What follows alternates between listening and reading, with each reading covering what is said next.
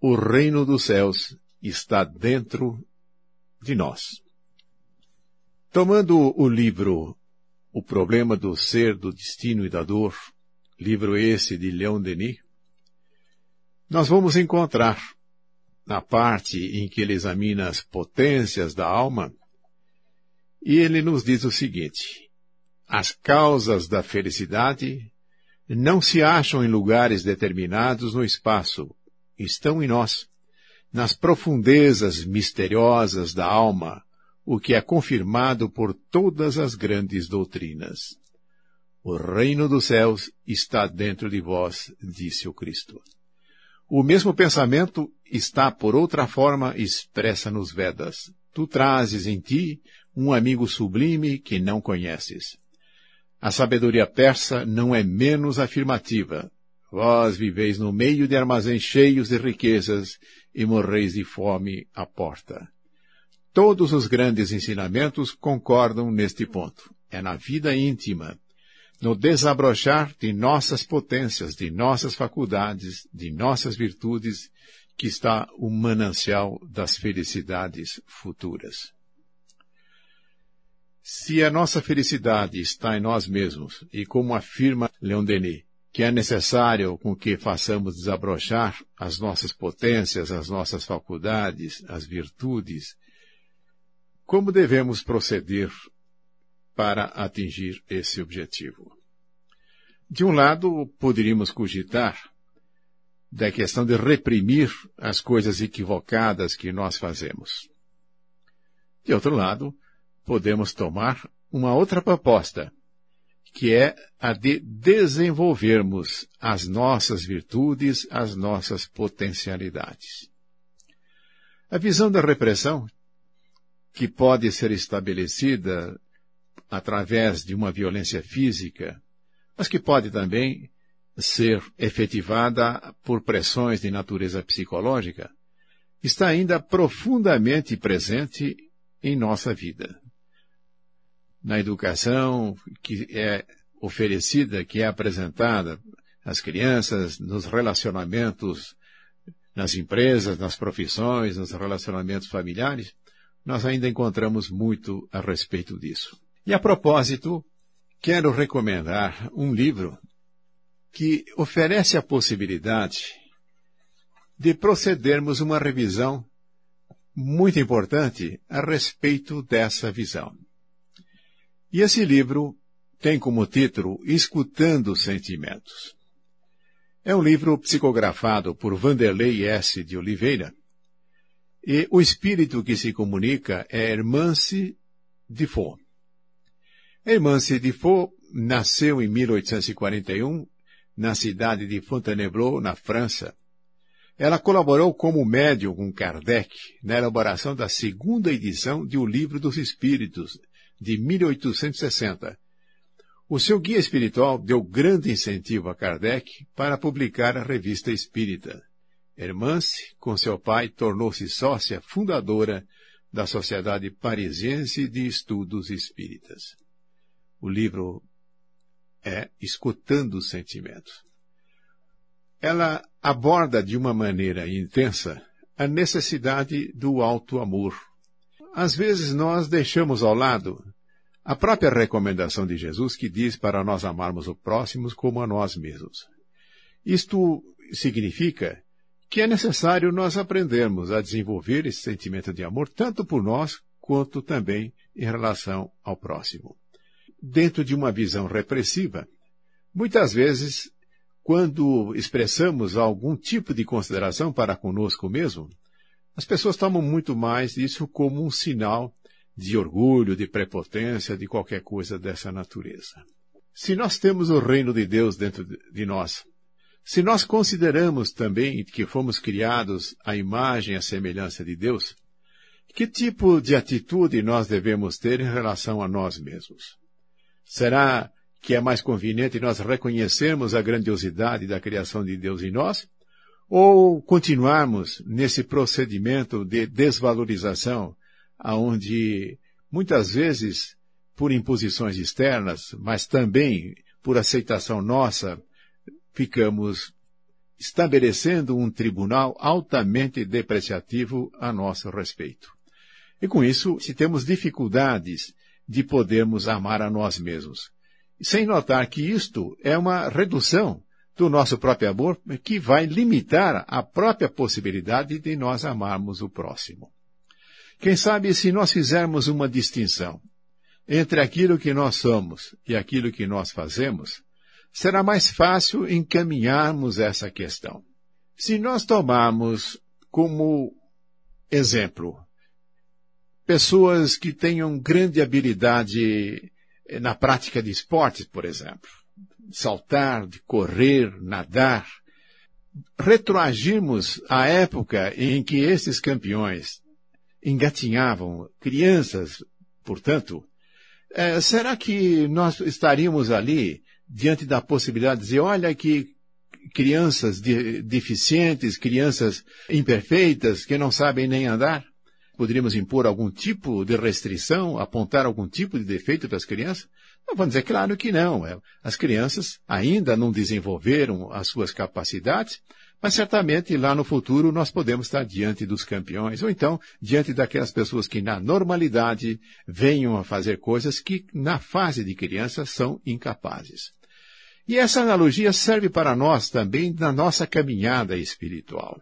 Se nós considerarmos aquilo que nós somos, na perspectiva de que somos filhos de Deus, de que em nós existe o reino de Deus, o que é que nós temos que ter em relação a nós mesmos? Evidente, um profundo respeito. Com isso, nós alcançamos a possibilidade de vermos motivos e razões suficientes para nos amarmos. E amar a nós mesmos não significa nós estabelecemos um padrão de orgulho, de pretensão. Significa isto sim reconhecer em nós a própria grandiosidade da obra de Deus. Quando nós consideramos aquilo que nós fazemos, percebemos que aí nem sempre se estabelece de uma forma adequada aquilo que nós nos propomos a realizar. Há todo um processo em que gradativamente nós vamos nos tornando capazes naquilo que nós nos propomos a fazer. O que deveríamos entender com esse processo nas experiências que nós realizamos, especialmente ainda considerando a multiplicidade de vidas que as reencarnações nos oferecem? Que tipo de coisa poderíamos entender que está em andamento? Fazer com que aquilo que nós somos ganhe a condição de perfeição? Ou a perfeição é algo que nós buscamos naquilo que nós fazemos?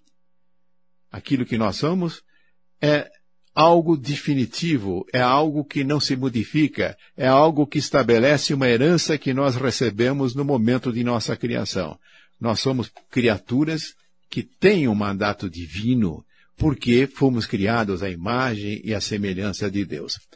Para que possamos perceber isso, para que possamos fazer que aflore esta condição extraordinária, que é a nossa verdadeira essência, realizamos múltiplas experiências, e nessas experiências é necessário que gradativamente nós ganhemos condições de podermos realizar de uma maneira melhor.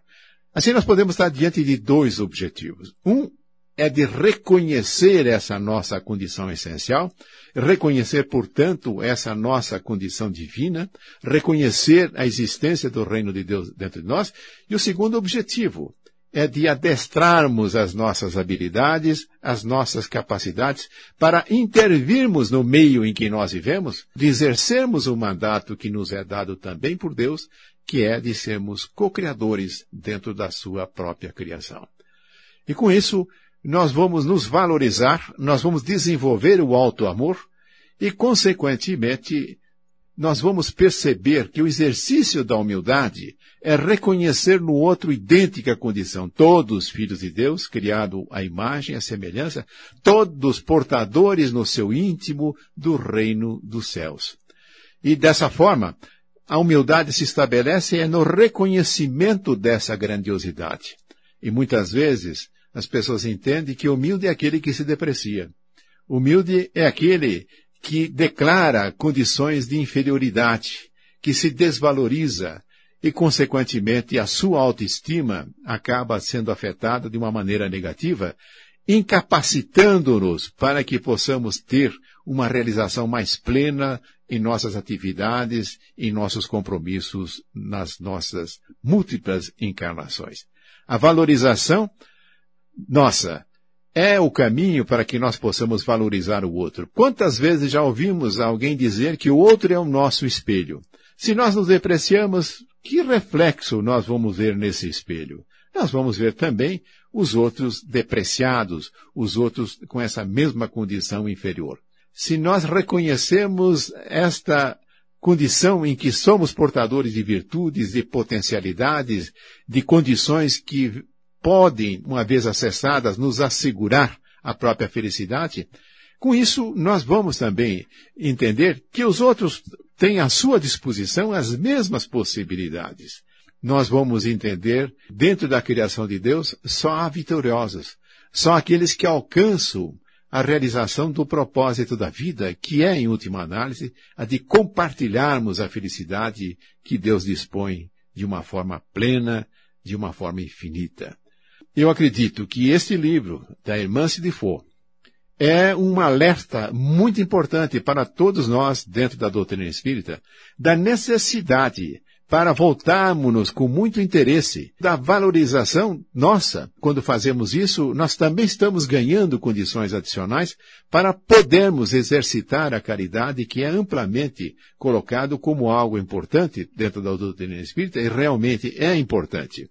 Mas para que a caridade ganhe a sua expressão maior, é necessário que haja uma valorização de nós mesmos, uma valorização segundo a nossa gênese, segundo o entendimento de que nós somos filhos de Deus e que nós trazemos uma marca divina que nos capacita a podermos nos apresentar merecedores do amor e, consequentemente, reconhecendo isso nos outros, nós encontraremos grande facilidade de amar o próximo. O convite para amar o próximo é para amarmos aquilo que nós somos, aquilo que as pessoas são, não é para amarmos aquilo que as pessoas fazem. Poderemos até admirar aquilo que as pessoas fazem, podemos até entender que aquilo que as pessoas fazem é passível de reparo.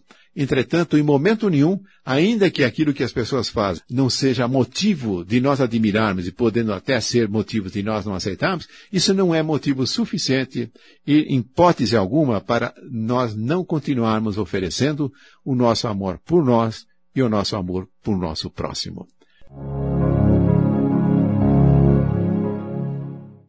O tema que examino tem como título o reino dos céus está dentro de nós. Tem este programa o propósito de recomendar, de enfatizar a importância de um livro de Emance Defoe, cujo título é Escutando os Sentimentos. Eu vou apresentar aqui alguns trechos desse livro para que nós possamos avaliar da importância das recomendações que a irmã se faz. Diz ela, a mensagem espírita, em muitas ocasiões, é difundido como ameaça e recebida como tormenta por muitos adeptos. Ressaltam excessivamente as feridas, estipulam rigidez de conduta e excessos normativos. Urge dar um novo sentido à mensagem consoladora. A doutrina espírita é a boa nova dos tempos modernos. Sua mais nobre característica consoladora somente será comprovada quando seus postulados estiverem a serviço da libertação de consciências através da responsabilidade e do amor. Em outro trecho ela esclarece, trabalhar pelo desenvolvimento dos potenciais e das virtudes humanas, esse objetivo sagrado da mensagem imortalista do Espiritismo no século XXI. Educar para ser, educar para conviver bem consigo, educar para ser feliz, Eis os pilares da harmonia interior e da felicidade à luz do espírito imortal neste século do coração. Aqui Mance realça aquilo que eu já tinha apresentado como também uma recomendação, uma observação de Leon Denis. Mais observações aqui da Imance. Escutar os sentimentos não significa adotá-los prontamente, mas aceitá-los em nossa intimidade e criar uma relação amigável com todos eles aceitá-lo sem reprimir ou sem envergonhar. Essa atitude é o primeiro passo para um diálogo educativo com o nosso mundo íntimo. Somente assim teremos uma conexão com nossa real identidade psicológica, possibilitando a rica aventura do autodescobrimento no rumo da singularidade, a identidade cósmica com o espírito. Escutar os sentimentos é cuidar de si, amar a si mesmo, é mudança de, de atitude consigo. Todas as lições do livro é sempre enfatizado essa recomendação. Darmos atenção aos nossos sentimentos. Na vida nós nos encaminhamos muito mais pelos pensamentos, ou quase exclusivamente pelos pensamentos. Enquanto que os nossos sentimentos, quando eles vêm, eles vêm do mais profundo do nosso ser. Eles são capazes de nos orientar de uma maneira segura, coisa que o pensamento não consegue. O pensamento pode estar turvado de várias coisas que fazem com que ele não seja uma apuração mais exata. Entretanto, o sentimento, aquele que brota da nossa essência, este nunca irá nos enganar. Daí porque se diz, inclusive, que quando nós passamos a ouvir os nossos sentimentos, nós abandonamos a classificação de certo e errado e passamos a cogitar das coisas de uma maneira diferente. Será que convém? Será que eu necessito? Será que isso é bom para mim? Quando nós colocamos desta forma, nós vamos buscar esta resposta não pelo pensamento, mas é permitindo que venha lá da, das profundidades do nosso próprio ser uma indicação que possa nos esclarecer a respeito disso. Isto é uma coisa que nos coloca numa condição diferente também, de nós respeitarmos o sentimento das outras pessoas.